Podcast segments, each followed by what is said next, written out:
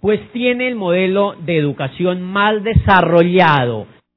Y lo digo porque lo que me, a mí me, me compromete, lo que a mí me compromete para trabajar en este negocio, lo que a mí me alza para trabajar en este negocio y lo que a mí me inspira para trabajar en este negocio es que por fortuna, por fortuna, contamos con un modelo educativo envidiable en el mundo entero.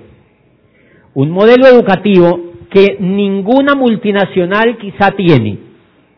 Un modelo educativo que no existe comparación ninguna con el modelo educativo que existe allá afuera y que todos nosotros hemos ido a él. Lo que yo les voy a contar un poquito más en, en el desarrollo de la historia ¿Por qué me comprometo tanto y por qué insto a otros a que se comprometan con este proyecto? ¿Por qué es importante para la ciudad el que ustedes tengan un modelo educativo alternativo? Porque la educación en cualquier desarrollo social, en cualquier sociedad, si ustedes examinan, yo sé que aquí hay profesores, que aquí hay abogados, que aquí hay médicos, que aquí hay personas que han ido a la educación en general, y ustedes van a encontrar que la educación ha sido fundamental, fundamental en el desarrollo del pensamiento de los pueblos. Por fortuna, por fortuna, el modelo de negocios que nosotros tenemos, pues tiene el modelo de educación más desarrollado, más desarrollado en el mundo en mi concepto. Yo trabajé en la, en, llevo unos 20 años estudiando, yo creo que aquí hay gente que lleva más, de manera que 20 años estudiando no es mucho, pero yo sé que aquí gente lleva más. Pero fuera de eso, después de que termino la carrera y fuera de que hago posgrados y tal, yo trabajo en una universidad como rector durante ocho años.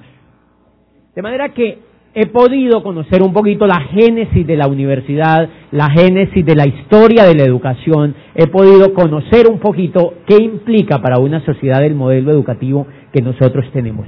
Cuando yo hago el parangón entre esa educación que conozco, que conocí y que ejercí desde varios ángulos, entonces empiezo a valorar inmensamente el modelo educativo que hay acá. Ahí es donde empiezo a darle un valor enorme. Aparentemente cuando las personas ven este negocio, la gente cree que el centro de todo el negocio son productos. ¿Han ustedes sentido eso? Cuando tú contactas a alguien para este negocio y le cuentas que aquí hay un negocio, las personas lo primero que dicen es, ah, ah, voy a ponerme a vender productos entonces. La gente inocentemente cree que es un negocio sencillamente de productos. Y les voy y, eso yo lo concebía, o sea que la persona que entienda que le ha pasado eso, pues no se preocupe, a mí también me pasó. A mí también me pasó. Cuando tú entras al proyecto, descubres que ese es el vehículo, que ese es el vehículo, pero que hay un modelo educativo generado por los líderes de esta industria a nivel mundial que se ha venido gestando durante 50 años ya casi y que se ha convertido en un ícono de la educación en el mundo del cual tú puedes beneficiarte y del cual yo empecé a beneficiarme. Entonces ahí uno empieza a transformar la forma de pensar y se da cuenta que el tema de los productos es supremamente importante, pero es una parte del proyecto. Es una parte del proyecto y hay algo básico que está por encima de cualquier consideración frente al tema de productos. ¿Por qué? Porque la riqueza, la riqueza no se genera de la noche a la mañana, la riqueza no se genera sencillamente de por sí, sino que la riqueza se genera a través de la forma como piensan la gente. ¿Están de acuerdo conmigo? Quien hace pobre a una ciudad, quien hace pobre a un país, es la forma de pensar de la gente la pobreza de cualquier pueblo, la pobreza de cualquier país, la pobreza de cualquier familia, la pobreza de cualquier persona. Eso se explica sencillamente por la forma como la persona piensa. Ahora, ¿eso me lo invento yo? No, lo dicen economistas, premios Nobel, lo dice la historia de los pueblos, lo dice la historia de la economía lo dice muchísima gente. El gran problema es que a eso no le ponemos tanto cuidado. Lo que, si hay algo que está descuidado en nuestra sociedad, es la forma como piensa la gente. ¿Han visto ustedes eso? Lo que más no le importa a ninguno en general es la forma como piensa la gente. De hecho, yo estoy casi seguro que una persona ingresa al modelo educativo tradicional y termina pensando igual. O sea, termina lleno de datos, pero termina pensando igual. ¿Por qué? Porque no hay una transformación en la forma de pensar, porque no hay una transformación en la inteligencia, en las emociones, en la imaginación no hay una transformación. Recuerdan ustedes que Einstein decía, es mucho más importante la imaginación que el conocimiento. Así lo dijo Einstein. Einstein era mal estudiante, era medio flojongo.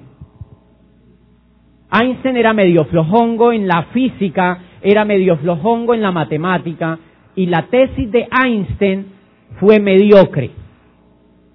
Era una cosa, algo así sobre las moléculas, y el jurado que evaluó la tesis de Einstein la declaró una tesis irrelevante, solamente digna de entregarle su título para que fuera. Einstein. Sin embargo, Einstein empieza a hacer un proceso creativo y empieza y se lanza y descubre lo que Newton ya había venido planteando, pero lo perfecciona Einstein y aparece la ley de la, de la relatividad. Y Einstein es, Einstein es una de las personas que más pregona de que es mucho más importante la imaginación que el conocimiento. Pues bien, si hay algo que se abandona entonces en la educación tradicional o en los pueblos o en la sociedad, es el tema de la forma de pensar, es el tema de algo que hoy en día se está trabajando muchísimo en el mundo y ustedes mm, pues obviamente deben saber que hay una gran tendencia en el mundo donde... Bueno, había un tubito así salió. Hay juegos pirotécnicos también acá atrás. Que había algo en el mundo, o hay una gran ola en el mundo que avala una inteligencia distinta a la inteligencia que nosotros hemos venido estudiando, que es la inteligencia emocional. Ustedes la han oído, ¿verdad? Es la inteligencia emocional. Que ahora voy a hablarles un poquitico de por qué este proyecto es completamente distinto educativamente a lo que nosotros hemos venido hablando. Pues bien, uno de los ejemplos que están súper estudiados en el mundo es, analicen ustedes, por ejemplo, el, caso de todos los dragones asiáticos, de todos los pueblos que hace 40 años eran pobres, pobres en Oriente, y que hoy en día tienen más dinero que incluso los Estados Unidos. ¿Sabían ustedes que, por ejemplo, la economía norteamericana ahora está en una quiebra impresionante? Es uno de los países más endeudados de la Tierra. ¿Y cómo se explica el mundo que un país como Japón, que sola Montaner dice cuando yo llegué al Japón, lo primero que encontré, la primera percepción que yo tengo de Japón es que es como una hoja de tabaco extendida en el mar, sin recursos naturales. Lo único que hay es gente y agua, porque no hay ni tierra. Lo único que hay es gente y agua. Y se convierten en 40 años en la cabeza de la economía capitalista en el mundo. ¿Cómo se explican ustedes eso? Por la forma como la gente educó la manera de pensar.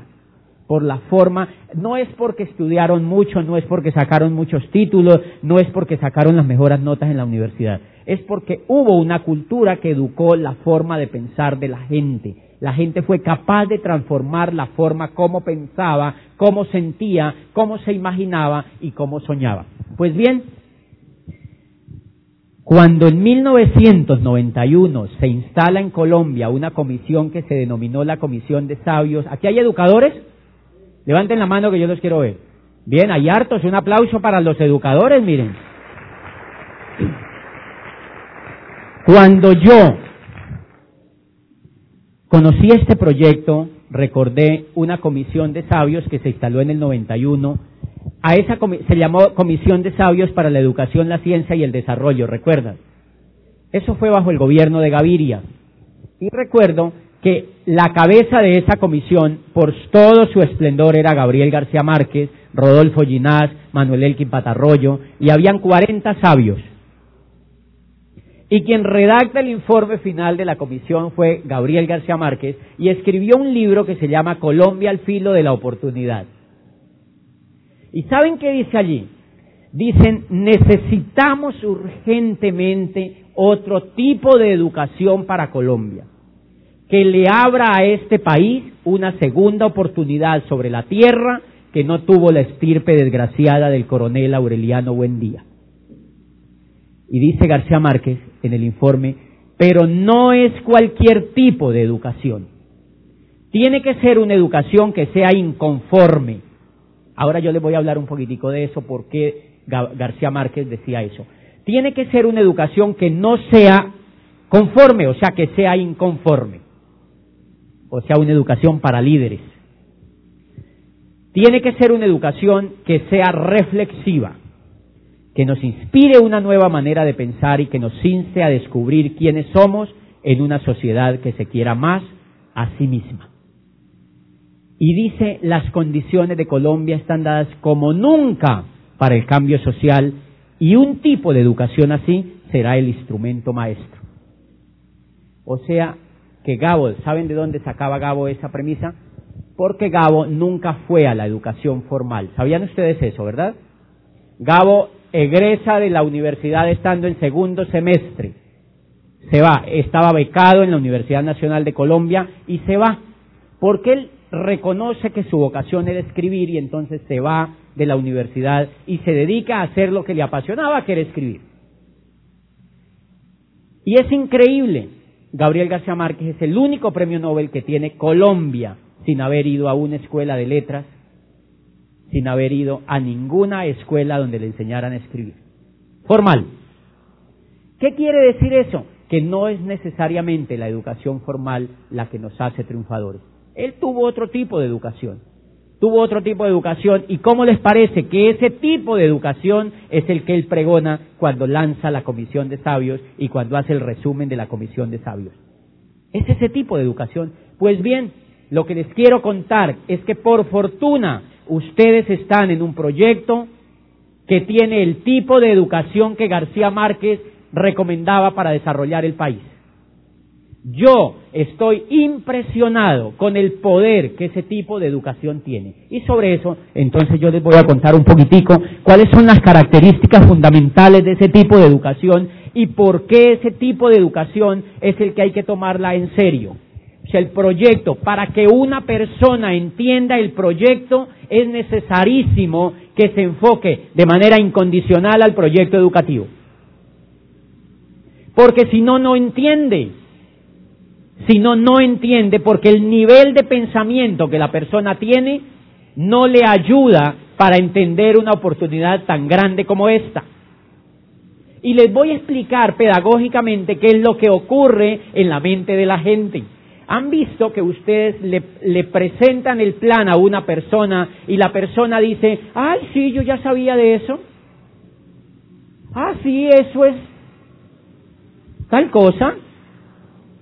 Claro, mi tía tuvo, mi mamá tuvo, la vecina tuvo, un primo tuvo. Esa es la teoría del tubo, esa ya no la sabemos. La mayoría de la gente sabe, ¿han visto? Sabe, y si saben, ¿por qué no lo hacen? Adivinen por qué es. Porque ellos saben lo que no saben.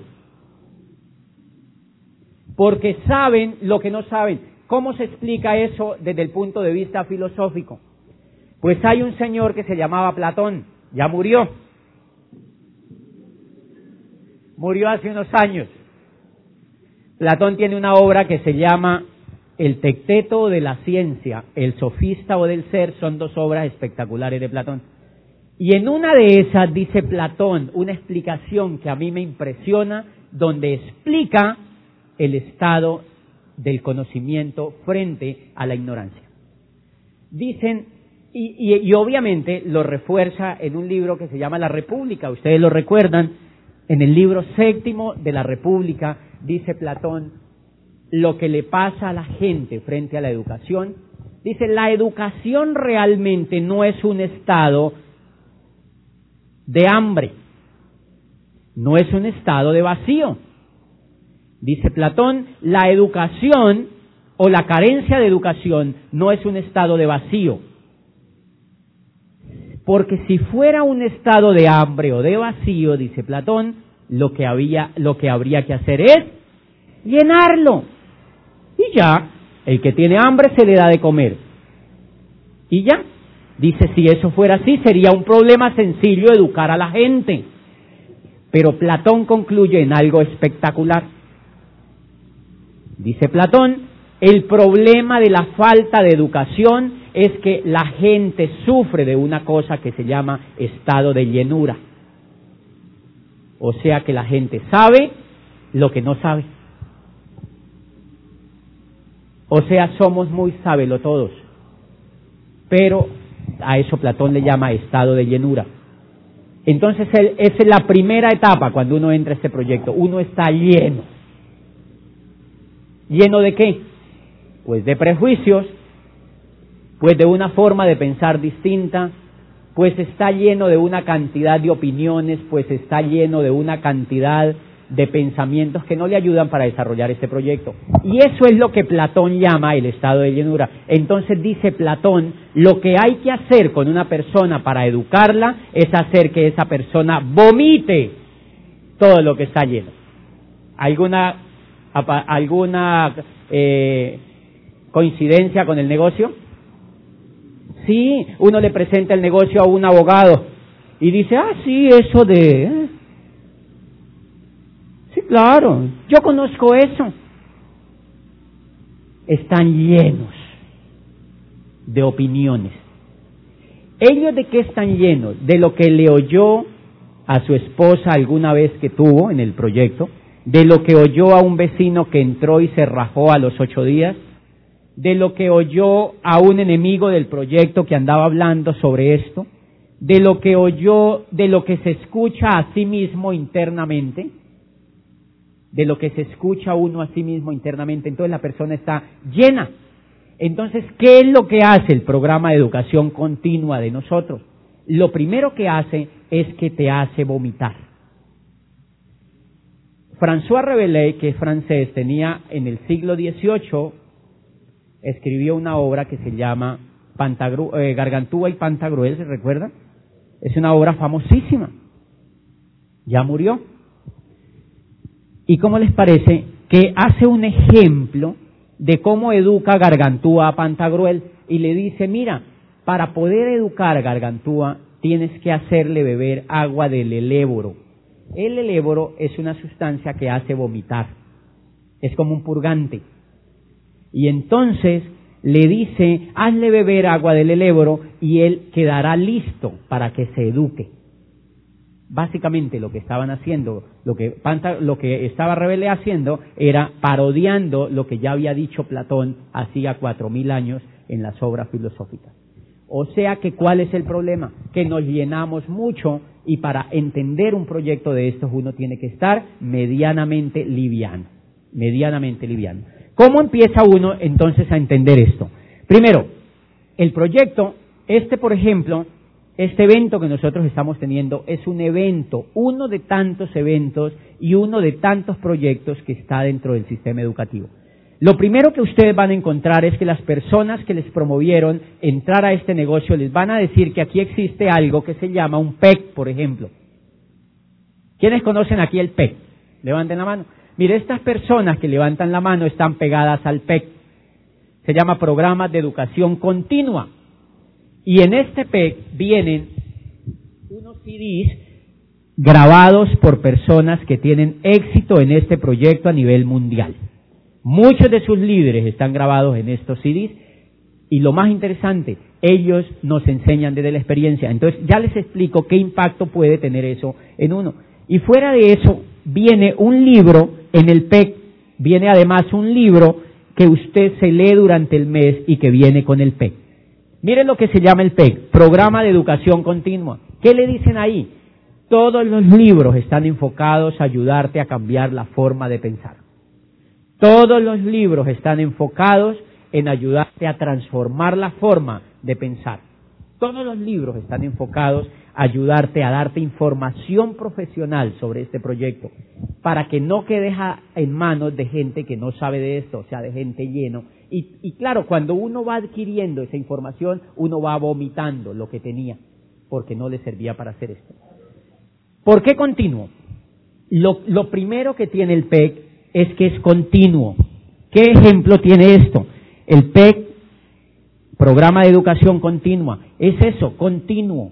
¿Por qué me importa hablarles un poquito de qué implica lo continuo? Porque el sistema de educación tradicional tira a la gente de manera no continua. Tú te gradúas como médico y sales, y es como si ya te hubieras acabado de educar. Hay dos problemas allí. Yo me gradué de una universidad buena en, en, Derecho y obviamente cuando yo me gradúo, cuando termina los cinco años de clase, es como si me votaran al mundo a ver qué pasa. Uno inconscientemente cree que ya ahí terminó. Así le digan que uno tiene que seguirse actualizando, qué tal. El fenómeno que ocurre mental es que no es continuo ese proceso formativo. Primero. Segundo, segundo, eso tiene unas implicaciones impresionantes. Mire, yo en el 2001 estaba haciendo, comenzando un doctorado en, en, España y vivía en Barcelona. Y un día salí a la calle a ver el periódico La Vanguardia y me llamó la atención una cosa. Decía, se necesita gerente de recursos humanos para el norte de España de la empresa XX. Que no, y yo dije, wow, eso es para mí porque yo, yo estaba haciendo un doctorado en psicología de las organizaciones y estaba especializado en eso. Entonces yo dije, eso es para mí. Cuando yo veo el aviso decía, se necesita gerente de recursos humanos para el norte de, España, no mayor de 29 años. Y yo acababa de cumplir 31. Suerte. ¿Qué pasa con ese modelito?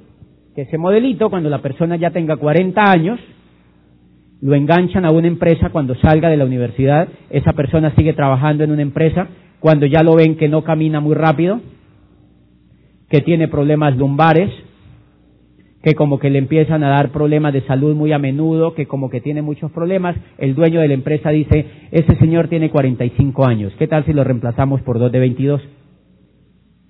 Y te reemplazan por dos de 22 que cuesten menos. O sea, ese sistema educativo no es continuo porque no te hace crecer durante toda la vida. En cambio, este proyecto educativo es continuo. La persona puede ingresar a la edad que quiera después de que sepa aprender y puede tener aquí 70, 80 años y puede estar sentado aprendiendo. ¿Qué es eso? Que es un proyecto respetuoso, completamente respetuoso de los seres humanos.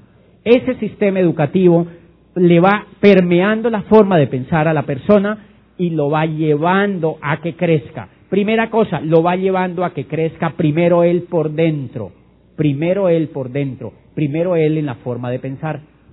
¿Por qué? Porque el otro sistema educativo, yo ahora en las historias les voy a contar un poquito, ¿qué creen ustedes que una persona crece cuando le enseñan que dos por dos es cuatro? ¿Crece por dentro? ¿Creen que una persona de, que estudia física cuántica o que estudia cálculo multivariado va a aprender a crecer porque le enseñan a sacarle la hipotenusa a una lonchera, por ejemplo? No crece, no crece por dentro. O sea, la persona tiene información, pero sigue estando vacía.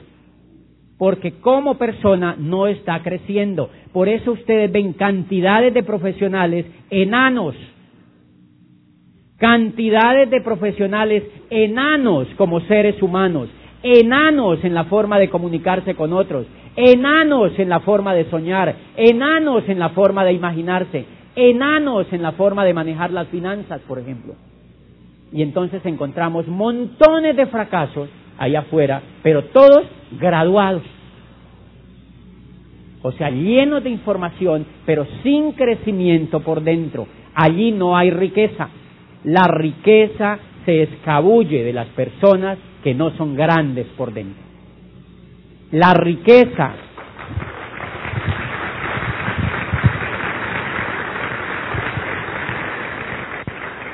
La riqueza al parecer juega con lo que la mente piensa. La riqueza lo que hace es seguir la forma de pensamiento de la gente. La riqueza simplemente es el resultado de lo que alguien piensa, de cómo piensa, de cómo es que vive. Pues bien, eso me gusta porque es continuo. Y hay una cuestión impresionante de este sistema educativo. Además de ser continuo, este sistema educativo es el más humano que yo he descubierto. ¿Se acuerdan que hay en pedagogía y en todo el tema educativo? Dicen que, que la educación o que hay etapas durante la sociedad que han sido humanizantes y otras no. O que hay modelos, el humanismo, por ejemplo. El humanismo son teorías de desarrollo social, por ejemplo. El humanismo es una teoría. ¿Cómo les parece que si hay algo deshumanizado es el sistema educativo que conocí y el sistema educativo que impera? Es tremendamente deshumanizado. Adivinen por qué. Porque no valora al ser humano en su individualidad, en su crecimiento, en su potencialidad y por una cosa impresionante. Porque el ser humano cuando entra a ese sistema educativo inmediatamente deja de soñar. ¿Han notado ustedes eso? Yo les voy a contar un caso. Yo, cuando yo soy de Neiva y cuando yo tenía la edad de entrar a la universidad, vi en una revista Diner que decía, yo quería estudiar Derecho, pero no había decidido en qué universidad estudiar. Vi en una revista Diners que decía Academia de Presidentes. Y en el subtítulo decía la Universidad del Cauca, con su facultad de Derecho, es la única universidad de Colombia que le ha dado al país 16 presidentes de Colombia. Y yo dije, esa es, esa me gusta. Pues un muchacho soñador, soñador, uno, y me fui para allá porque yo veía al derecho como una posibilidad de ejercer liderazgo. Entonces me fui, me matriculé y ¿cómo les parece que el segundo semestre uno de mis mejores profesores, es un solo ejemplito de cómo opera el sistema, uno de mis mejores profesores que era un magistrado connotado me dice, nos dice a todos en el salón, a esta universidad todos los estudiantes llegan con el ánimo de ser presidente de Colombia. Yo lo sé. Yo, yo soy uno. Decía, pero la gente en el cuarto semestre se contenta ya con ser magistrados. Por ahí en el séptimo semestre ellos quieren ser ya abogados litigantes. Y cuando se gradúa están convencidos que van a ser jueces de pueblo. ¿Y sí? ¿Y sí? Y así es. ¿Por qué? Porque ese tipo de educación no insta a la gente a soñar. Porque ese tipo de educación desconoce que lo más importante que un ser humano tiene es la mente y es la posibilidad de crear y de crecer y de transformar y de hacer milagros a través de la mente. Ese sistema educativo lo desconoce. Entonces, ¿a qué se dedican? Pues a enseñarle que dos más dos son cuatro. Y la mente queda nuevecita. Y entonces cuando la gente muere, la entrega así. Allí la tiene, sin estrenar porque no fuimos capaces de usarla, porque nadie nos enseñó a usarla. Entonces hay una cosa que me encanta de este modelo educativo y es que fuera de ser continuo es humanista. ¿Por qué es humanista? Porque la persona, tú desde que ingresas al proyecto, te dicen que tú puedes lograr en la vida lo que quieras, ¿verdad que sí? A mí ¿Cómo les parece que cuando yo egreso de la universidad me entregan a mí un puesto y yo ejerzo ese puesto durante ocho años y ya la universidad me había ido matando los sueños y cuando termino en el puesto termino muerto? Estaba acabado sin sueños. Y eso es gravísimo para un ser humano, porque la persona que no tenga sueños no es feliz.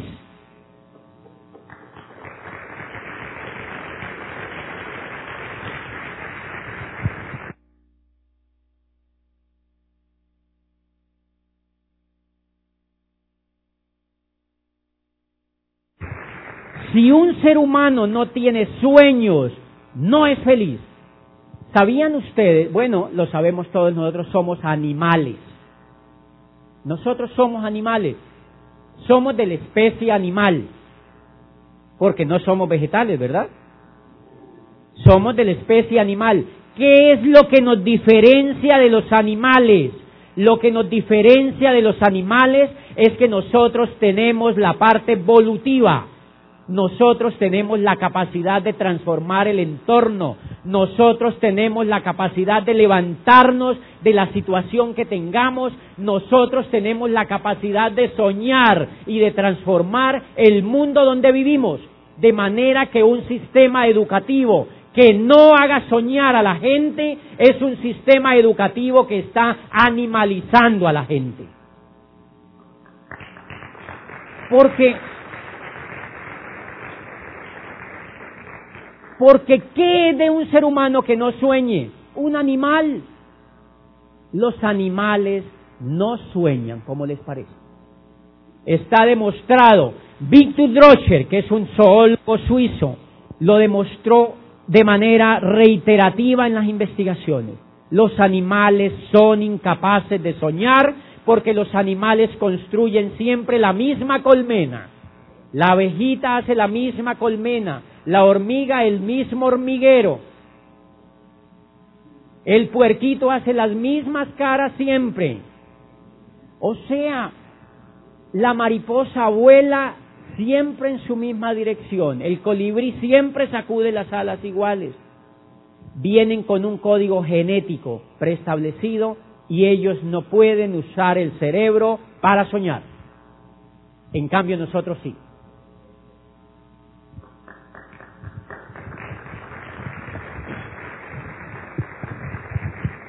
En cambio nosotros sí.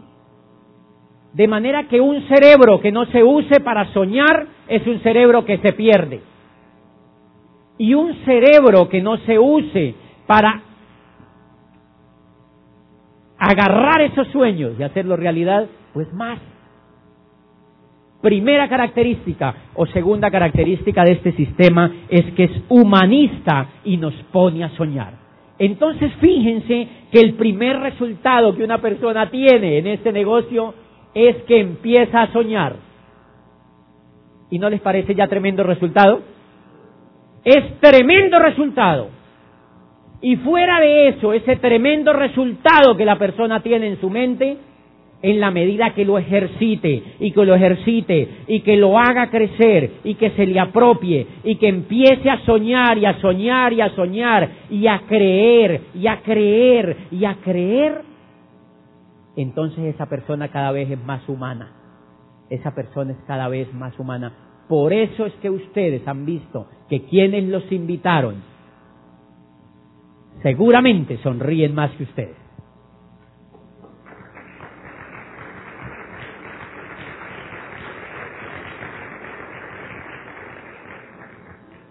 Seguramente tú vas a escuchar aquí más aplausos y más alegría y más entusiasmo y más música. Y hay gente que viene y dice, ay, eso parece una religión. ¿Por qué? Porque ellos vienen de otro esquema que no les permite, que no les permite que su inteligencia emocional salga a flote. Y el sueño es apenas una partecita de la inteligencia emocional. De manera que el tremendo resultado, cuando yo le digo a mis empresarios, a los socios del proyecto, hay alguien una vez se me acercó y me dice, mira, yo llevo seis meses y no tengo ningún resultado. El primer error que nosotros tenemos es medir el resultado en términos de dinero. Porque el término dinero es simplemente una consecuencia del crecimiento de la persona por dentro. El resultado simplemente se da a medida que la persona crezca por dentro. Por eso es que uno lo que hacen es, a mí personalmente este sistema educativo me humanizó. Yo les cuento, ahora les voy a contar un poquito en la historia, de que si yo no encuentro un sistema educativo como este, posiblemente no estaría aquí. Porque un líder que tenga la característica de líderes, y todos los seres humanos tenemos la vocación de ser líderes porque todos tenemos la mente, porque todos tenemos las capacidades para hacerlo. Cuando yo veo esos videos de gente que ha avanzado en el mundo sin tener pies, sin tener manos, sin tener... ¿Han visto lo único que esas personas tienen? tienen cabeza. Y yo veo que todos tienen cabeza. Simplemente hay que permitir que esa cabeza vuelva a educarse. Y les voy a contar una cosa. La mayoría de nosotros, antes de entrar en estos negocios, estamos acostumbrados a alimentarnos de aquí para abajo. Y la mayoría de esa platica se pierde.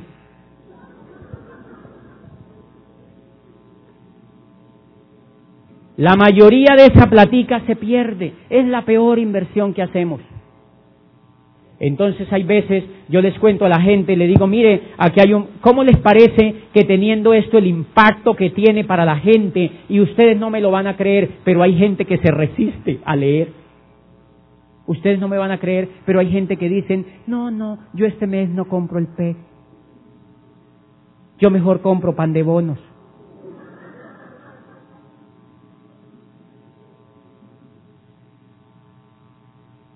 Señora, el PEC la importancia del PEC y dice, no, yo mejor compro otra libra de carne más.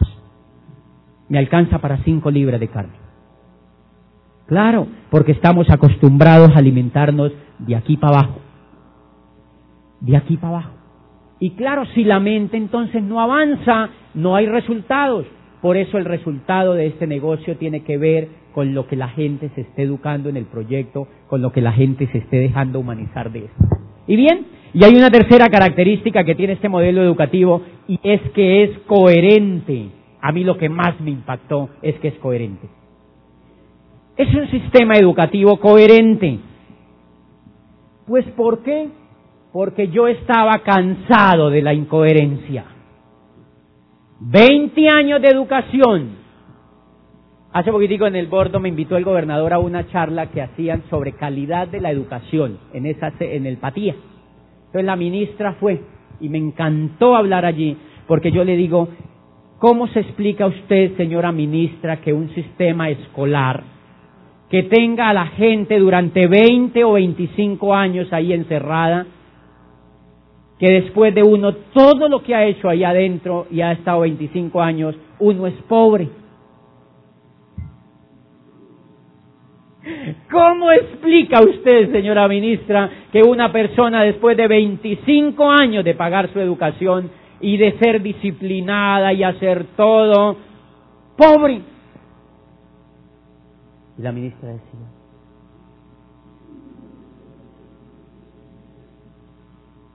pues aquí tengo un libro, un libro espectacular que ustedes van a conocer en este proyecto y que yo lo conocí a través de este proyecto Queremos que sea rico, de Donald Trump y Robert Kiyosaki. Son dos maestros de la economía moderna, dos maestros de la economía moderna que le están diciendo a la gente que la única posibilidad para sobrevivir en el futuro es haciéndose rico. ¿Y qué tiene de malo eso? Pues que para eso tenemos que cambiarnos la forma de pensar porque llevan 20 años enseñándonos a ser pobres. ¿Cómo pretendo yo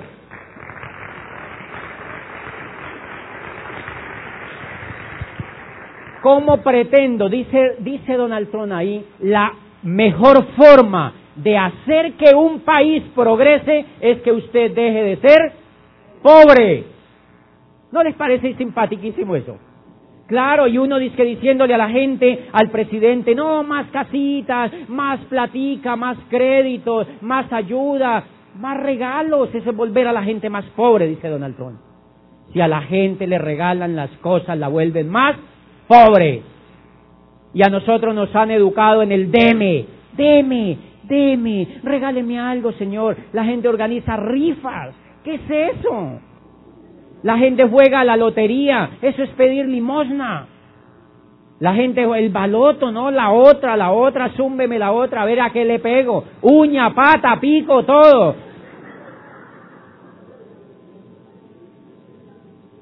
¿Por qué? Porque no se educaron con una mentalidad de pobres. Y esa educación no nos sirve para ser ricos. Y dice Donald Trump, lo primero que un sistema educativo tiene que enseñarle a la gente es hacerse rica y tener inteligencia financiera.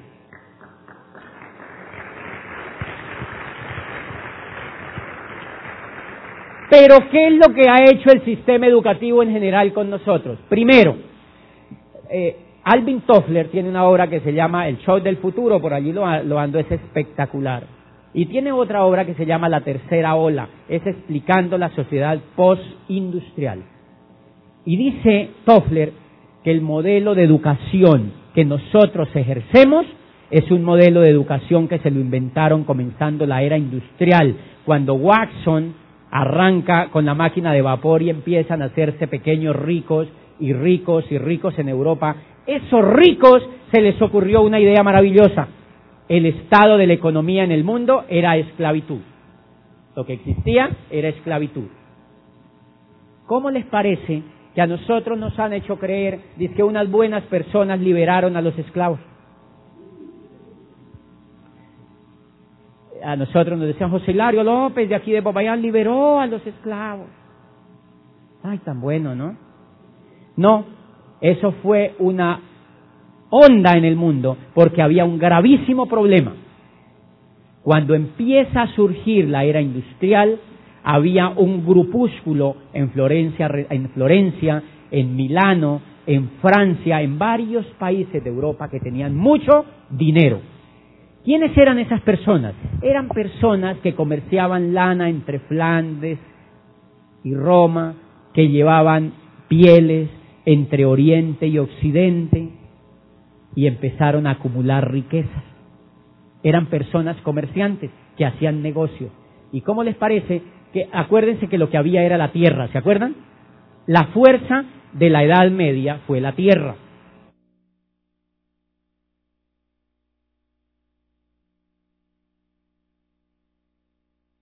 no era el dinero, era la tierra. Por eso los nobles eran los que tenían tierra.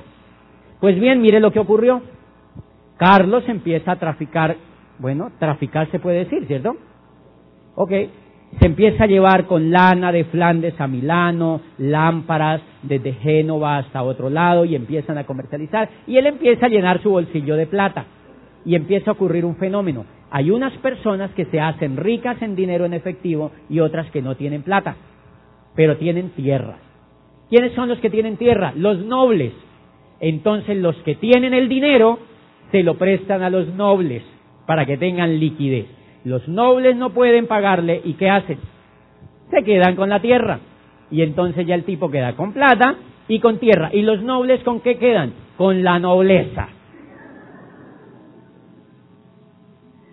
Los nobles, y esa fue la caída de la nobleza. O sea que la riqueza es muy importante. La riqueza es fundamental y el estudio de la economía, de cómo surge eso. Entonces los nobles quedan simplemente con su título, noble, pero honrado. Noble. Y entonces ese modelo es el que toma la educación. Por eso la, la educación nos hace nobles, pero pelados. Pelados. O sea, es un modelo que no enseña inteligencia financiera y que no enseña a generar riqueza. Pues bien, eso empieza a crecer y hay unos ricos muy ubicados en el mundo. En ese mundo hay unos ricos muy ubicados y hay un gravísimo problema. No existe posibilidades de esclavizar a todo el mundo, porque ser esclavo era lo normal. Y entonces adivinen la idea que tienen liberémoslos, liberémoslos. Y los liberan y dicen, los vamos a liberar y les vamos a hacer creer que ellos son libres. Les vamos a contratar después por un sueldo, el que nosotros queramos, y que ellos se lo gasten en nuestros negocios. Genial el negocio. Y era genial, ¿Por qué era genial? Porque al esclavo le tenían que dar el vestido, la comida y el techo. Habían esclavos que amaban a sus jefes. ¿Quién no? Le sacaban de los problemas básicos que tenía la persona. Y dijeron, se acabó eso. Los vamos a liberar y ahora en adelante los vamos a contratar. Usted le vamos a pagar tanto y usted se lo gasta en lo que quiera. Pero le pagamos el mínimo. Y mire lo que ocurre. El mínimo no existía obviamente en aquella época. Entonces el señor contrata unos 50 empleados para su fábrica. ¿Y cómo les parecen que estos bandidos no les pagaban nada? O les pagaban 50 mil pesos. O les pagaban muy poquito. Y empieza a morirse la gente de física hambre en las calles de Florencia y en las calles de Milano y en las calles de París y en las calles de Roma y en las calles de Londres y se empiezan a comérselos las ratas y la peste y las enfermedades y nadie los recoge. Y, es, y murieron miles y miles y miles de trabajadores explotados porque nada no les pagaban. O sea, todo para mí. Todo para mí. Y ahí aparece el derecho laboral. Y dicen, ok, les vamos a permitir entre el gobierno, porque era un problema social terrible. ¿Cómo así que primero no los pueden esclavizar? Ahora los esclavizan y ya no les pagan. Entonces, de ahora en adelante, usted los puede, ahí es donde nace el empleo. El empleo es la segunda etapa de evolución de la esclavitud. Aparece el empleo y entonces le dice usted puede contratar a otros, usted es dueño de su tiempo, Usted es dueño de su liderazgo, usted es dueño de su capacidad, usted es dueño de su talento, usted es dueño sobre todo de su tiempo. Entonces, ¿han visto que el empleado pasa más tiempo con el jefe que con su familia, por ejemplo? ¿Aquí no pasa eso? ¿Cómo explican ustedes que la gente pase más tiempo con el jefe que con su familia? ¿Será que están enamorados del jefe, por ejemplo? ¿Será que el jefe tiene mucho poder, atracción fatal? ¿No? el modelo funciona así. Si quieren que les paguen, yo soy dueño de su tiempo. Pero el derecho laboral les dice, ok, los pueden contratar, pero no les pueden pagar lo que les da la gana. Tienen que pagarle mínimo el salario mínimo. Ah, y una cosa, no les pueden pegar. Por eso es que a uno como empleado no le pegan. Ah, no le pegan, físicamente, pero sí le pegan psicológicamente. ¿Qué es más grave? Las dos. Carlitos, si tú no rindes y no haces lo que te dice la empresa, hay 50 ya esperando. Y por menos plata. Violencia. O sea que la etapa de la esclavitud se transformó, una en parte, al empleo. Por eso a mí me, parece increíble, no se les olvide que cuando termina la esclavitud, la gente sale a las calles a protestar, que cómo desmontan eso tan bueno. ¿Sí? Los esclavos se pusieron bravos. Así como hoy salen a la calle a protestar, dice que por qué se acaba el empleo. ¿Y saben quiénes son los que encabezan estas manifestaciones? Los profesores.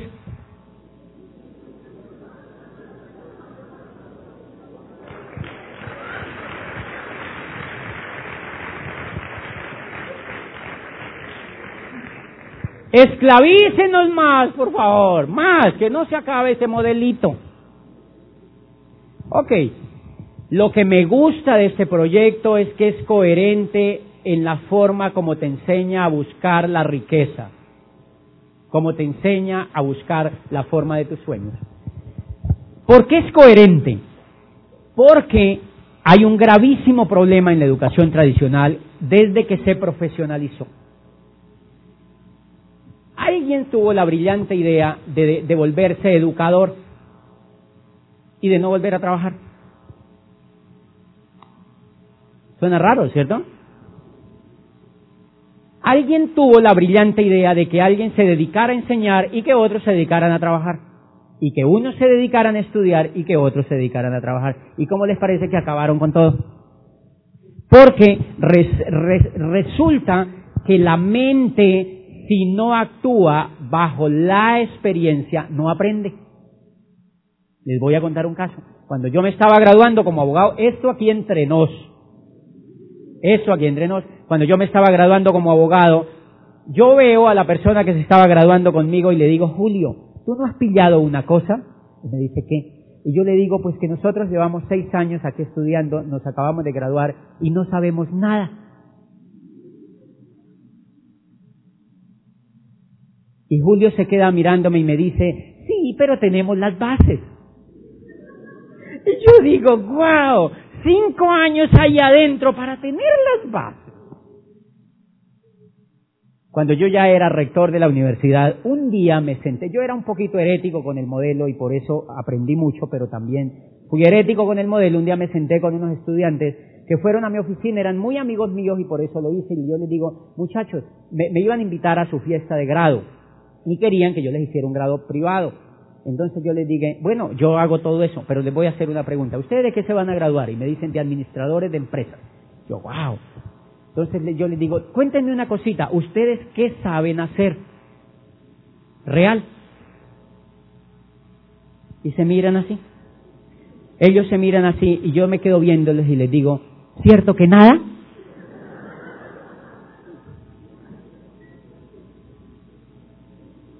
No saben nada. Lo único que saben es ser empleados, o sea, ser pobres porque para eso los educaron. ¿Qué es grave ahí? Que estas personas pues no se dan cuenta de eso, que no se dan cuenta de eso y adivinen por qué Porque el modelo educativo tradicional, ah, a propósito, cuando han visto que la persona que sale de abogacía, de médico, de no sé qué, de ta, ta, ta, ellos dicen, cuando ahora sí estamos aprendiendo. Adivinen cuándo es, cuando empiezan a trabajar. ¿O no les ha pasado eso? ¿Sí? Yo tengo amigos que son ingenieros electrónicos de grandes facultades de ingeniería electrónica y me dicen, oye, entré a trabajar en Orbitel y me di cuenta de una cosa, ¿de qué? De que no sabía nada. ¿Cómo les parece? Adivinen por qué siguen haciendo lo mismo, porque el ser humano actúa bajo una forma que se llama paradigma. Y no importa lo que le pase, le queda muy difícil cambiar porque tenemos mucho de animales de código genético. Si no usamos la mente para discutir y para reflexionar y para inspirarnos y para soñar y para pensar, seguimos haciendo lo mismo. Hay un caso de un acuario que lo dividen por la mitad, es un invento que trae Karen Hiss en un libro espectacular. Dice, hay, imagínense ustedes todos aquí un acuario, dividen por la mitad el acuario, ponen aquí un lucio del norte, que es voraz con los peces chiquitos, y aquí ponen los pececillos que son alimento del lucio. El lucio intenta comérselos varias veces, varias veces, y no, no puede, se hiere la boca, se hiere, se golpea, se choca y sangra, y regresa a su hábitat y se queda quieto retiran el vidrio, permiten y los pececillos pasan para allá, lo tocan, le dan besos al lucio, le dan con la colita, se le nadan por encima, le dan piquitos, todo el cuento, y el lucio no hace ningún intento de volvérselos a comer. Adivinen por qué. Porque lo que él ha aprendido en el pasado le dicta lo que tiene que comportarse en el futuro.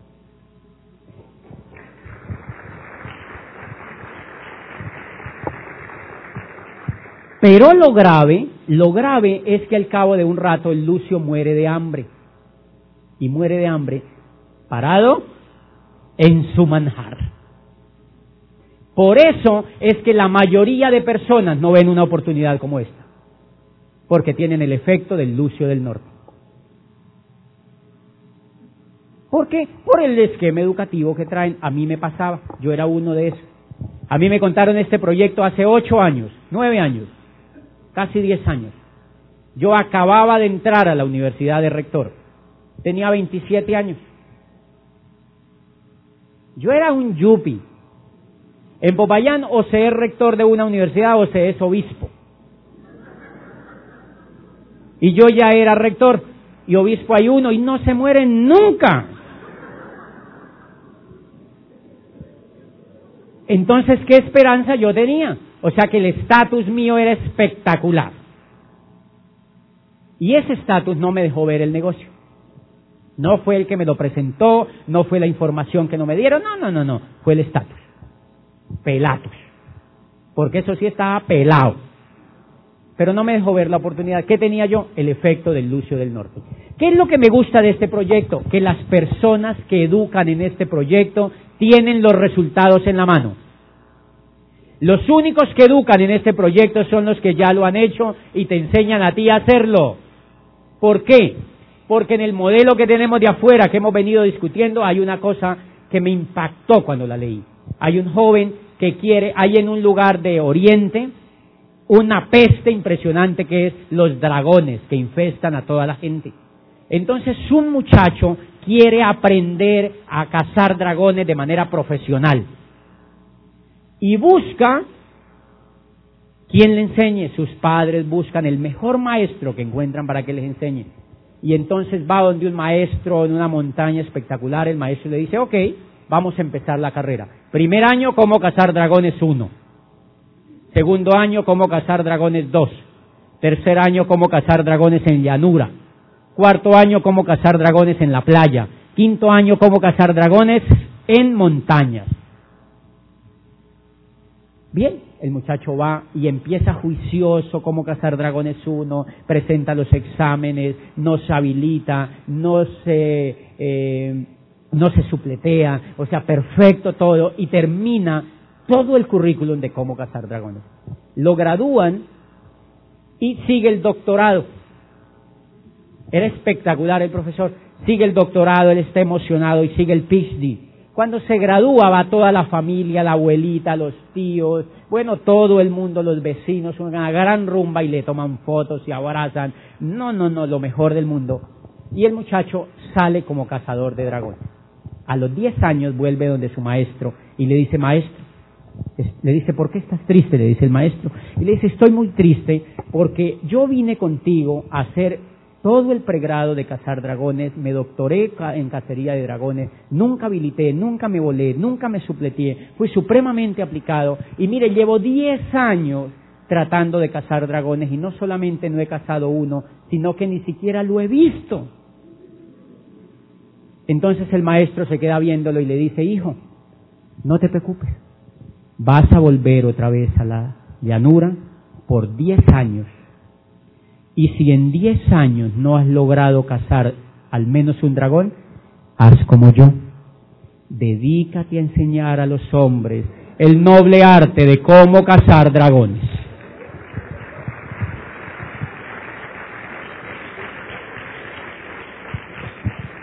Lo que me gusta de este modelo educativo es que los líderes que ustedes tienen en sus proyectos tienen el resultado y ellos hablan con la coherencia.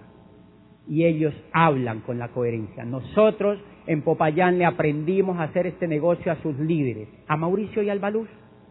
Le aprendimos a hacer este negocio a, Caliche, a Guillermo Jiménez. Le aprendimos a hacer este negocio a, a Rodrigo Correa, a Claudia Santos, a Carlos Eduardo Castellanos. Le aprendimos a hacer este negocio a ellos. ¿Saben por qué? Porque ellos son los que tienen el resultado. Y eso fue lo único que nosotros hicimos, hacer exactamente lo que ellos nos decían, hacer exactamente lo que este sistema educativo a uno le dice.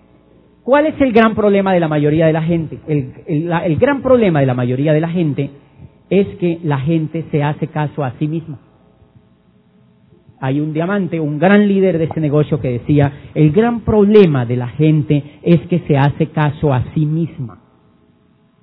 O sea, no tienen tutores, no tienen gente que sea coherente frente a lo que ellos quieren buscar. ¿Por qué? Pues porque vienen de un sistema educativo totalmente incoherente. Por eso ustedes han visto, yo tenía en la universidad profesores de finanzas que enseñaban finanzas y estaban quebrados. Es increíble. Y enseñaban finanzas economistas de prestigiosas universidades, rajados económicamente. Los muchachos se suben por delante al bus y ellos se subían por detrás.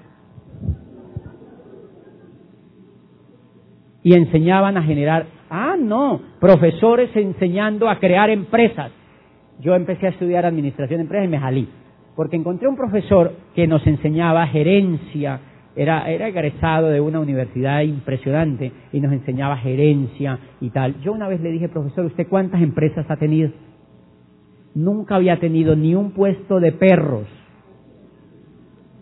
Nunca había hecho ni un puesto de perros. Y le enseñan a otros a tener empresas. Pero hay un problema gravísimo ahí. Y ya les voy terminando esta parte. El mayor problema que tiene este sistema es que no ata la teoría con la práctica. En cambio, el modelo educativo que tiene este negocio, desde que tú entras, ata la teoría con la práctica. ¿Por qué es importante esto? Porque las dos, las dos, los dos milagros más impresionantes de desarrollo, de brillantez, de esplendor de la educación en el mundo ha sido cuando se ha atado la teoría y la práctica. Primero, eh, Grecia helénica, siglo de oro de Pericles. ¿Cómo les parece que allí nace, adivinen quién? Nace la filosofía, nace la historia, nace la tragedia, nace la arquitectura y nacen un pocotote de cosas. ¿Saben quién vive ahí en ese siglo? Sócrates, Anaxágoras y Herodoto era el padre de la historia. Y nace la tragedia con Eurípides, con Sófocles y con Esquilo. ¿Y saben qué? Ninguno había ido a una facultad de nada de eso. ¿Por qué? Porque simplemente el modelo educativo helénico era que cada uno hacía lo que su corazón le decía. ¿Y lo aprendía con quién? Con el que sabía. Entonces, como Esquilo escribía tragedia, todos los griegos querían aprender a escribir tragedia y ¿quién les enseñaba? Esquilo. Esquilo. Y entonces esa es la época de más brillantez de Grecia en el sistema educativo. Y solamente se repite en, la Florencia renacentista del siglo XVI. ¿Cómo les parece que la Florencia renacentista del siglo XVI aparece Tiziano, Miguel Ángel Bonarotti, Sandro Botticelli y todos y todos ellos no fueron a ninguna facultad, estudiaron en el taller de Berrocho? Y aparece Maquiavelo, y aparece la política, y aparece la alta filosofía. Todos se retornaron a estudiar lo que había ocurrido en Grecia. ¿Qué es lo que me gusta de este modelo educativo? Que este modelo educativo te hace profesional con la coherencia y con la práctica. Entonces, desde que la persona ingresa al modelo educativo, le dicen que hay que hacer tres cositas. Miren que lo demás ya es muy sencillo. Le dicen, usted lo único que tiene que hacer es tres cositas. Primero, consuma de su propio negocio. Llevamos un montón de años consumiendo en el negocio de otro. Y ahora nos dicen que consuman en nuestro propio negocio. Hay gente que no entiende eso. Y entonces uno le dice, a la salida hay una cajita de plastilina. Porque es increíble. Si uno viene toda la vida consumiendo en el negocio de otro y nunca le han pagado nada, le dicen a uno que uno monta un negocio con su economía tradicional, con su economía personal y que uno consume en su propio negocio. Yo le pregunto a la gente, ¿habrá algún problema con eso? Y me dicen no. Pero la mayoría de la gente no es coherente con eso. Entonces, la primera, fíjense que lo primero que uno tiene que empezar a hacer es a ejercer o sea, usted se vincula al proyecto educativo y empieza a tomar control de la práctica. Y empieza a tomar control de la práctica. O sea, se empieza a volver empresario. ¿Y qué hace? Pues hace que su casa sea una empresa de su propio negocio. Y entonces empieza a tener control de la práctica. ¿Yo qué le sugiero? Como esa es la práctica, yo lo que hice cuando conocí este negocio y lo entendí es que volví mi casa a un laboratorio para aprender. Entonces tengo varios laboratorios. Laboratorio de lavandería, laboratorio de, eh, laboratorio de acá, laboratorio de acá, y yo aprendo desde lo mismo que yo uso. ¿Será alguna dificultad? Es emocionante, es emocionante. Tengo en mi propia casa un laboratorio de la empresa que estoy construyendo. Y nos dicen, y hagan la segunda cosita. ¿Cómo les parece que hace poquito yo fui donde un líder que estaba en calificación y me quedo en su casa a asesorarlo y me dice, yo fui como que me bañé en el baño que no era. Cuando yo advierto en ese baño había un producto rarísimo. ¿Saben cuál era? Rexona, que no te abandona. Esa persona traía el producto allí entonces, yo no dije nada. La persona después va conmigo y me dice, oye, ¿tú cuánto crees que yo me demoro en ser esmeralda? Porque tú lo eres y tú sabes. Yo le dije, te vas a demorar. Montones te vas a demorar. Y me dice, pero ¿cómo? Porque es un líder. Y él me dice, pero ¿cómo? ¿Es que no crees en mí? Y le digo, no, todavía no. Y me dice, ¿por qué? Y, y le digo, después hablamos y lo dejo así. para que piense un poquito. Después vuelvo y me siento con él y me dice, oye, la otra vez hablamos y tú me dices, ¿cómo me voy a demorar tanto? Escuché un CD donde le dicen a uno que uno se demora un año. Entonces yo le digo, no, pero tú te vas a demorar mucho. Y me dice, ¿por qué? Le digo, porque no crees. Porque no crees. Es lo más difícil en este proyecto, creer. Porque no crees. Y me dice, ¿cómo que no creo? Si yo creo, mira, yo voy a todos los seminarios, yo me soplo el PEC, yo voy a los eventos, yo voy a la convención, yo estoy, yo estoy en todo, ¿cómo que no creo? Y le digo yo, mira en tu baño en el segundo piso de tu casa. Después me llama y me dice, no, hermano, ¿cómo le parece que eso? No, ya sé de qué era lo que me hablabas. Eso es mi mujer. No, mi mujer, ¿cómo te parece que fue mi mujer que puso eso? Yo le digo, no sé qué será, pero hay algo. ¿Cómo les parece que fíjense que el solo hecho de consumir uno es un problema de actitud? ¿Cómo les parece que una cosa tan sencilla ya ahí hay un problema de actitud? Por ejemplo, él le tenía miedo a la mujer. Claro. Él le tenía miedo a la mujer.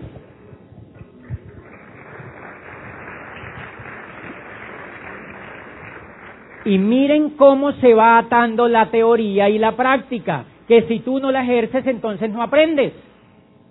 Hay mucha gente que se pega todo el sistema educativo y me dice, José, porque tú me dijiste que eso era lo más importante. Y ahí viene lo que yo les quería contar ya para irme. Bueno, de la primera parte.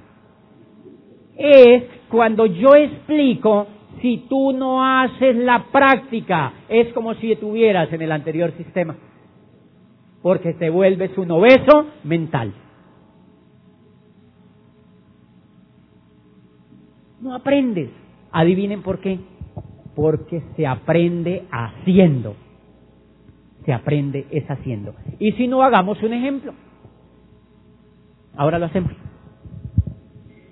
Ok, la persona me dice, ah, ok, pero miren, algo tan sencillo, y él creía que no era importante. ¿Cómo les parece que después me llama y me dice, José, quiero que vengas y te quedes otra vez en mi casa? Como tratando de que yo viera que ahora sí. No, no, no. Hay gente que le lleva años el primer pedacito. ¿Cómo les parece? Entonces, ¿cuándo creen que van a tener éxito? Si no toman una decisión. Hay una cosa que a mí me impresiona de esto. Y yo creo fehacientemente que todo lo que ocurre alrededor de uno es producto de lo que uno hace y piensa. ¿Se acuerdan del secreto? ¿Qué dice el secreto? La atracción que uno genera en lo que piensa le da los resultados en el mundo de afuera. Entonces, parece que cuando uno hace cualquier acción incoherente en la vida, el universo lo está viendo. El universo lo está viendo y entonces como el universo lo está viendo, no le da los resultados. Porque no hay coherencia. ¿Por qué? Porque esa persona cuando va y contacta a alguien y le dice hay que consumir los productos, y hay una energía que le está lanzando a la otra persona como que yo no lo hago, pero tú, tú sí lo vas a hacer. Y esa incoherencia empieza a hacerse duplicable. De manera que consumir esta parte está totalmente aliada con el sistema educativo y tiene sentido, y tiene completamente sentido. La segunda parte le dicen a uno, y tú puedes tener un grupo de clientes. Tú puedes tener un grupo de clientes. ¿Cómo les parece que para eso se necesita tremenda actitud? ¿Cómo les parece que para eso se necesita tremenda actitud? ¿Por qué? porque nosotros estamos representando como empresarios a las marcas más prestigiosas del mundo. Y entonces el nivel de comunicación que yo debo tener tiene que ser bueno. No es lo mismo que yo le diga a Carlos, Carlos, cómprame este producto.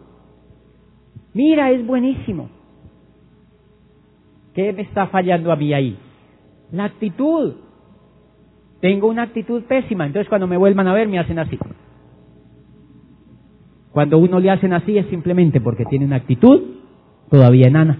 Tiene que crecer la actitud para que pueda hacer una cosa tan sencilla como esta. ¿Cómo yo tengo eso? Yo simplemente le digo a los empresarios, mira, para que tú aprendas a hacer el segundo paso, tienes que hacer perfecto el primero. Si no, no puedes hacer el segundo porque eso está viciado. Hay un libro de Brian Tracy que se llama Tráguese ese paso.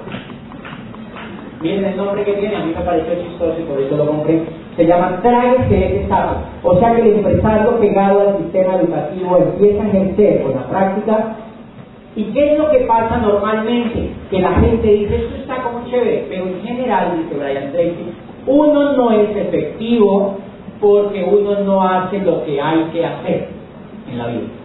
¿Qué es lo que hay que hacer así? Aquí le dicen a uno hay que hacer tres cosas.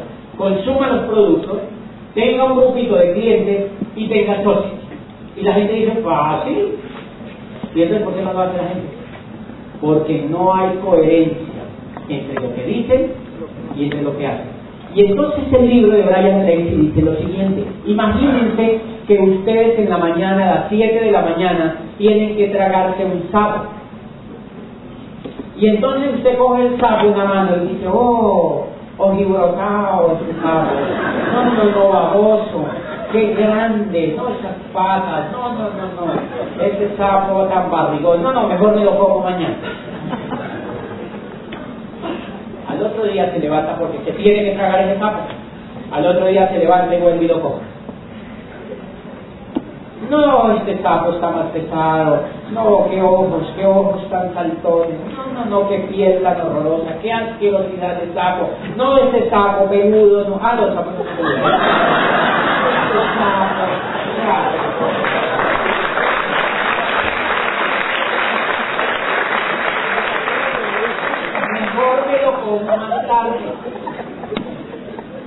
y al tercer día vuelve y lo come y la mano ya se asusta, el sapo está más pesado. ¿Y qué pasa? Que nunca se traga ese sapo. Y ese, como les parece, que es el mayor problema, tan sencillo que uno lo ve. ¿Han encontrado ustedes empresarios que, que no se tragan el sapo? Claro.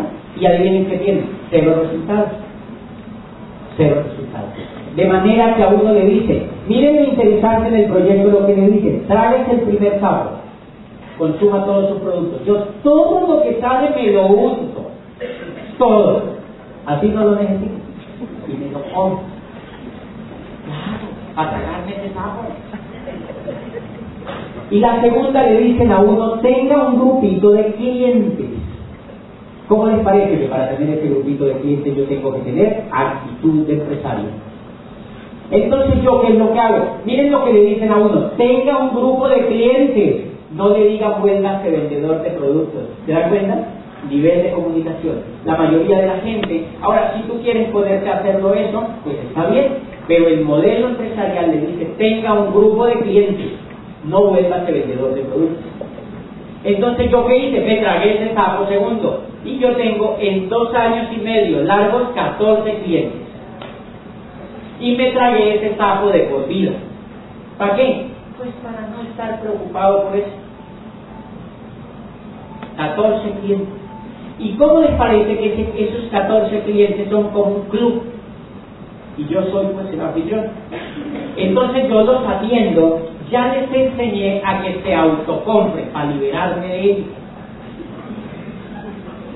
Y una vez, hace poquito, yo llamo a una cliente mía y yo le digo, Isabel, hace este mes tú no has comprado nada. Y me dice, ¿y qué tiene que ver? Yo digo, pues que te puedo sacar de mis clientes.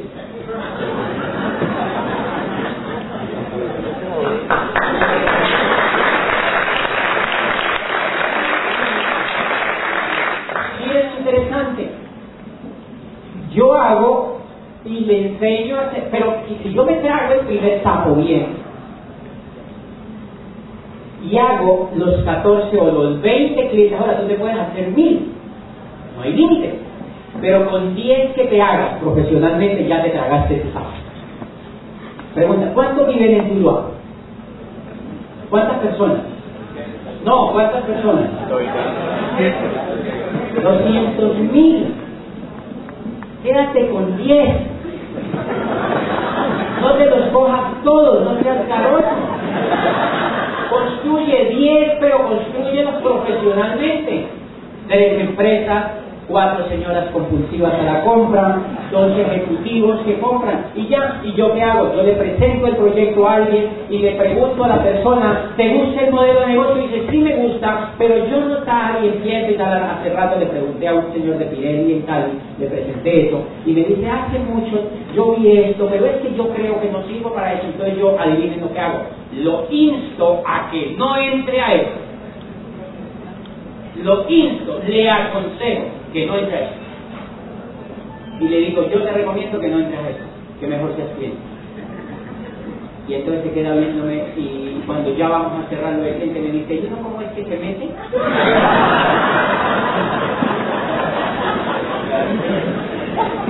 o sea que miren que qué es lo que tiene uno que ganar. ¿Qué es lo ese pedazo que queda? ¿Qué es lo que uno tiene que ganar? Un simple mecanismo de comunicarse con otro efectivamente. ¿Y dónde está eso? ¿Cómo ganar amigos e influir sobre las personas? Si tú le dices, en cambio el que tiene mala actitud, ¿qué le dice al otro? Métete, métete conmigo, como si esto fuera una nieva.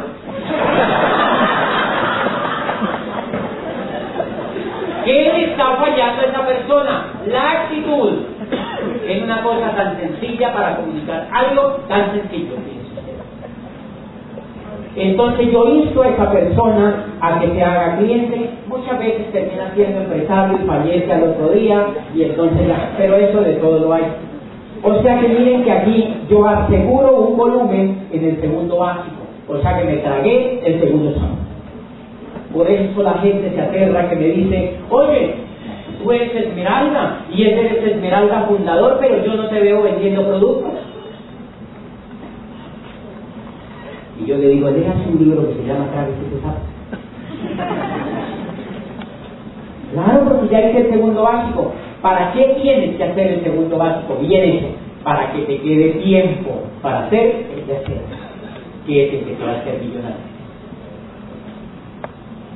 Pero si no has hecho estos dos bienes, ¿en qué es lo que ocurre? Que nosotros empezamos a hacer esto sin haber hecho estos dos. Y como no hemos hecho estos dos bienes, pues generamos aquí una cosa que se llama cáncer. Porque nosotros somos como un radical libre.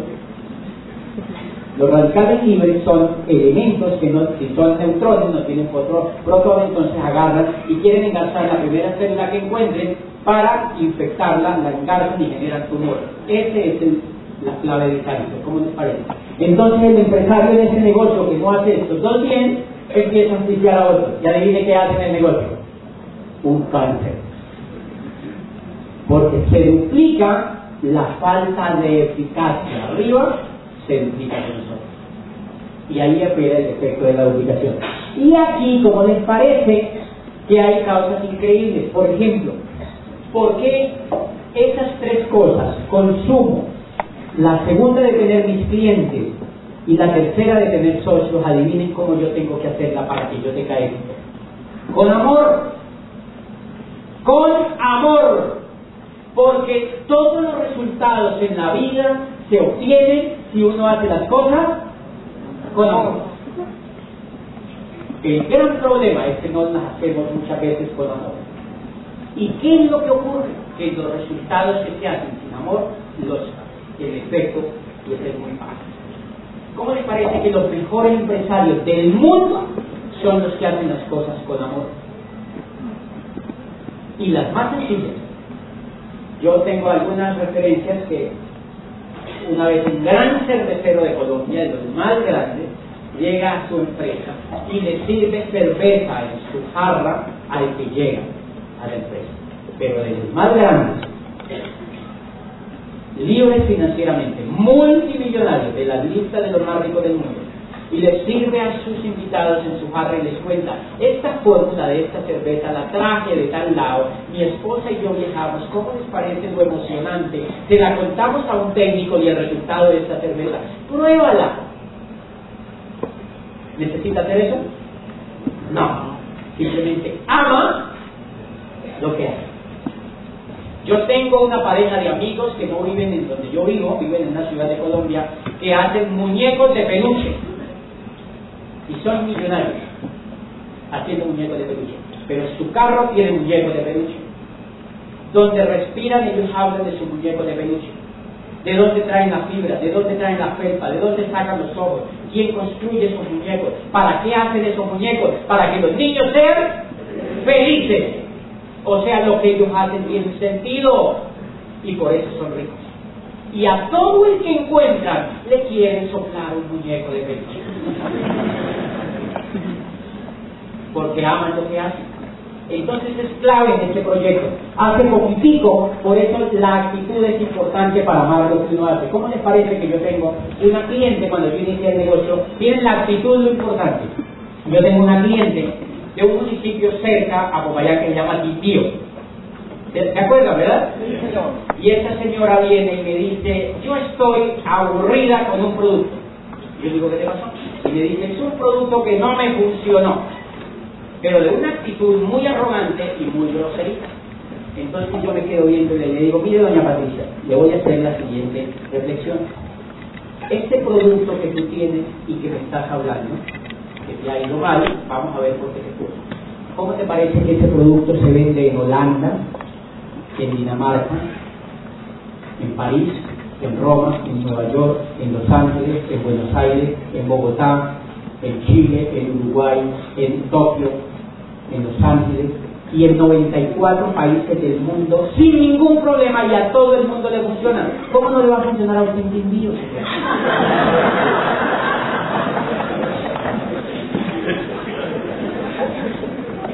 ¿Qué es lo que hay debajo de eso? Una pésima Una pésima. O sea que fíjense que para hacer este segundo yo tengo que tener la actitud necesaria para considerar que yo lo hago con amor y que estoy trabajando en un proyecto grande. Pero miren que ya le hablé de acá. Para que tú hagas esto necesitas estar pegado a eso para que lo que tú haces tenga sentido. Para que tú entiendas que lo que tú haces tiene sentido. Y lo demás, la tercera parte, fíjense que es nada más ni nada menos que construir la comunidad de empresarios, y con esto ya vamos terminando la primera parte. Construir la comunidad de empresarios es lo más apasionante que yo he podido ver en el mundo que yo llevo vivir. Adivinen por qué. Porque cada vez que tú tocas a alguien para contarle esta oportunidad, le estás dando la mejor oportunidad que hoy existe en la economía para salir de la pobreza. Y le estás tocando la mejor oportunidad para que esa persona crezca. Entonces adivine qué se necesita. Se necesita actitud. Primero, se necesita haber cambiado la forma de pensar para poder ir a auspiciar a otro. ¿Por qué? Porque la mayoría de la gente estamos educados para pensar en yo con yo. Entonces ven pasar a alguien en Tuluá y dice, a ese hay que meterlo. ¿En quién están pensando? Yo con yo. ¿Y cómo les parece que cuando ustedes van a tocar a esa persona, la persona dice, no, no me interesa eso? ¿Saben por qué? Porque su nivel de energía se le transmite a la persona. La forma como uno piensa se transmite. La materia que nosotros tenemos es una muestra de la materia, pero somos esa energía. No sabemos cómo, pero el otro lee en alguna manera lo que estamos pensando. Pero él no sabe, hay una sensación que le dice que contigo no tiene que entrar, por lo que piensas. Entonces, construir la comunidad de empresarios se requiere nivel de pensamiento de liderazgo. Yo voy a contarle esto a Isabel porque a ella le va a ayudar. Porque yo quiero que ella sea exitosa en la vida, porque yo quiero que ella esté conmigo en el equipo, porque yo quiero que ella disfrute de lo que yo estoy disfrutando. ¿Creen que ella lo percibe mejor? Claro, porque tú vas cargado de buena energía, porque tú vas cargado de pensamientos positivos para ella. ¿Y cómo les parece, empresarios, que cuando yo tengo esa actitud, yo auspicio a la persona aquí y siempre me tengo que preocupar es por su futuro, no por el mío. Me tengo que preocupar es por su futuro, no por el mío, porque el mío ya está casi resuelto en mi mente. El mío ya está resolviéndose en la mente. Yo me tengo que preocupar es por el futuro de ella para que ella tenga resultados. Pero ¿qué es lo que nosotros usualmente hacemos? Que auspiciamos a María y empezamos a decirle, María, ¿qué hubo tu pedido? María, ¿qué hubo tus puntos? ¿No era que ibas a montar un pedido, María? No, que no lo monte. Que se eduque para que entienda que ella lo tiene que montar después, pero que lo entienda ella. Muchas veces pensamos en nosotros mismos. Yo que le digo a la gente, me dice, ¿y qué hay que hacer en este negocio? Yo le cuento. Y me dice, ¿y qué pasa si no quiero hacer nada? Pues bienvenido. Acuérdense que yo entiendo que esto es una consecuencia de lo que ha pasado acá. Si esa persona no quiere hacer nada es porque la cabecita todavía no la tiene educada. Entonces yo lo tengo que respetar y yo tengo que respetar todo el tiempo que esa persona necesite para cambiar. Pero sí le digo una cosa, si tú no ejerces, no aprendes. Que eso te quede claro. Porque se aprende es ejerciendo. Y miren que de aquí en adelante lo que ocurre es simplemente la aplicación de principios de liderazgo porque todo lo demás se repite y se repite y se repite y se repite. Consuma, tenga unos clientes y tenga unos socios. ¿Qué es lo que hay que ejercer? De ahí en adelante lo que hay que ejercer es algo que la mayoría de la gente desafortunadamente desconoce y es una ley del universo que se llama la ley del corazón. Bueno, le hemos puesto así. ¿Cuál es la ley del corazón? La ley del corazón simplemente nos enseña que Andrés, cuando Andrés está chiquito, bueno, más chiquito, cuando Andrés está chiquitico en el vientre de su madre, ¿qué es lo que late? El corazón. El corazón, desde que él empieza a crecer un poquitico, empieza a latir. ¿Creen que el corazón puede decir, ay, voy a, no latir un segundo. ¿Qué pasa si el corazón del niño dice no voy a latir por un segundo?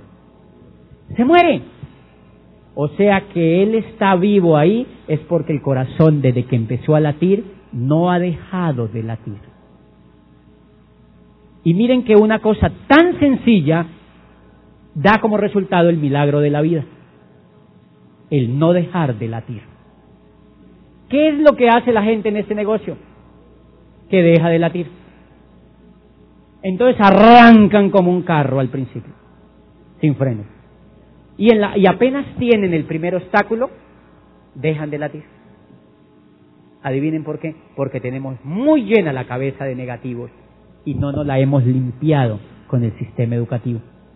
Entonces la gente, el, comportamiento de la gente cuando empieza a latir es que le da un tiempo y para y como para viola la ley del corazón y le da infarto como empresario.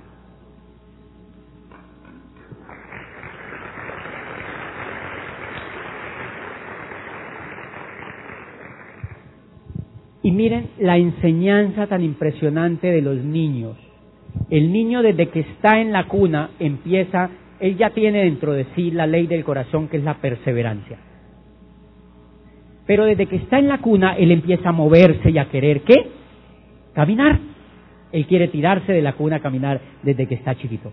¿Cómo les parece que el niño, si el niño apenas tiene medio idea, él empieza a gatear y qué es lo que quiere? Caminar porque viene programado para caminar. ¿Se dan cuenta?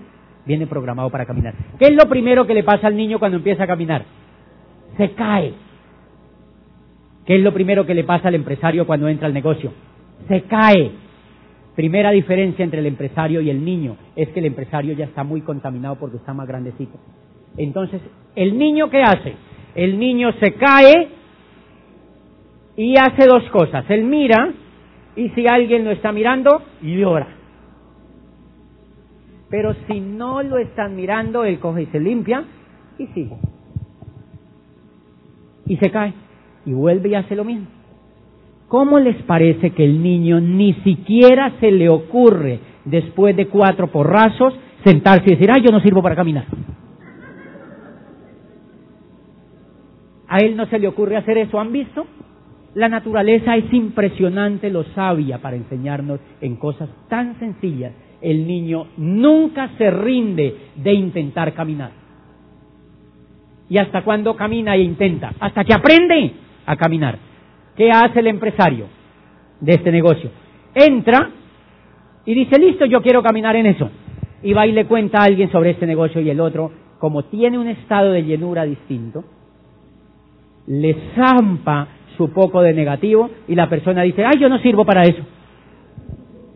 O sea que no le aprendió la naturaleza a caminar. Eso es todo lo que pasa. O sea que fíjense lo importante de perseverar y caernos y caernos y levantarnos y levantarnos y limpiarnos y caernos y levantarnos y levantarnos. ¿Hasta cuándo? Hasta que caminemos. Hasta que caminemos. Y por eso es que hay que dejar caminar a los socios. Los socios entran y ellos se van a caer, pero hay que dejarlos que se caigan y se limpian y sigan. Porque si el papá ¿Cómo les parece que si el papá coge al niño cada que se cae y lo mete al corral, el niño le puede quedar un niño diferente? Porque está demostrado que el niño necesita porrazos para aprender a caminar. O sea que todas estas cosas que se han inventado de corrales y burbujas y todo eso es terrorífico para los niños. Porque los niños necesitan sus golpecitos para que aprendan a caminar. Me encanta estar aquí, esta es la primera parte de este seminario y nos vemos en la segunda para brevemente contarles la historia.